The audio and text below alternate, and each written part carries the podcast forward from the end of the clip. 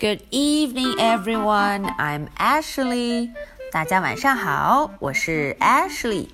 嗯，又到了我们今天听绘本故事的时间啦。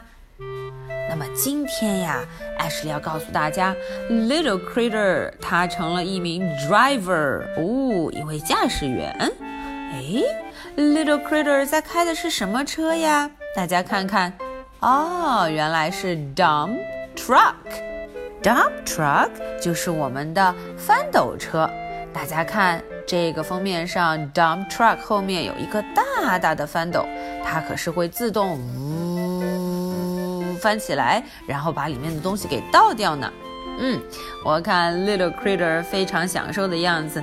我们赶紧来读一下这个故事：Just a dump truck，翻斗车。We like to play with trucks。嗯，我们都很喜欢玩 trucks，各种各样的卡车 truck。When I get bigger, I'm going to drive a dump truck。哦，我就想了，当我 bigger bigger bigger，嗯，长大之后我要开 dump truck。哦，要开翻斗车 dump truck。那要怎么样驾驶呢 ？I climb up the side of my truck to get into the cab. 首先，我要 climb up，嗯，往上爬，爬进哪儿啊？爬进我的 cab 驾驶室里头。Then I turn on the engine, vroom vroom。哦，我当然要开动发动机，vroom vroom，要准备出发了。I beat my horn and waved everyone。大家瞧瞧，我要摁响自己的 horn 喇叭 horn，嗯，还要跟大家都 wave，嗯，挥挥手，beep beep。I drive to a construction site。哦，我开车到了一个工地，嗯，这里正在施工呢。The digger fills up my dump truck with rocks and dirt。大家看看 ，digger 就要把我的 dump truck 给装满 rocks and dirt。嗯，rock 就是一块一块的石头，还有 dirt 有很多很多的土。I drive the dirt and rocks away and dump them out。哦，我的作用呢，就是要把这些 rocks and dirt 给运走，然后把它们给 dump out 给倒出来。Whoosh whoosh。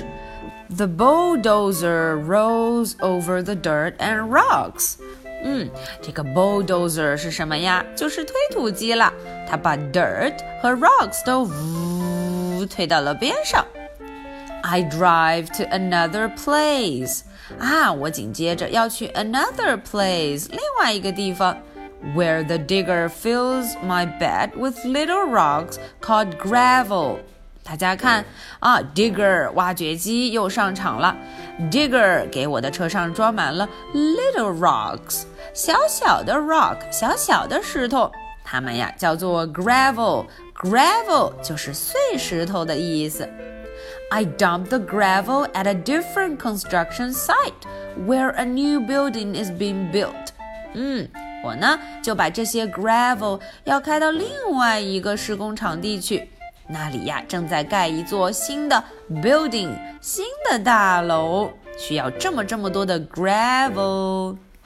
All day long, I drive my dump truck back and forth, carrying loads and dumping them. 大家看，我真的很忙啊！每天呀，我就要开着自己的 dump truck，一直开，一直开，开来开去，要运很多很多的东西，还要把它们 dump，嗯，给倒出来，whoosh whoosh，非常非常忙呢。It's fun to play with trucks，哈，玩 truck 真是非常的 fun，很有意思。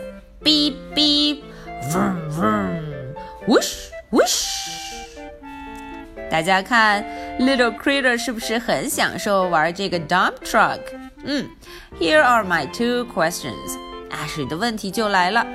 Question number one: What does little critter like？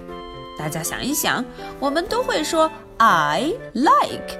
little critter 它会选什么来说 I like 什么什么呢？Question number two。What kind of truck put the rocks and dirt？嗯。这个问题问的是 little critter 他车上的这些 rocks and dirt 是谁给他，或者是哪一种交通工具，哪一种卡车给他的呢？大家想一想，这个卡车可非常非常的高呢。OK，so much for tonight。今天的故事就到这儿了，阿西里等着大家的回答。Good night，bye。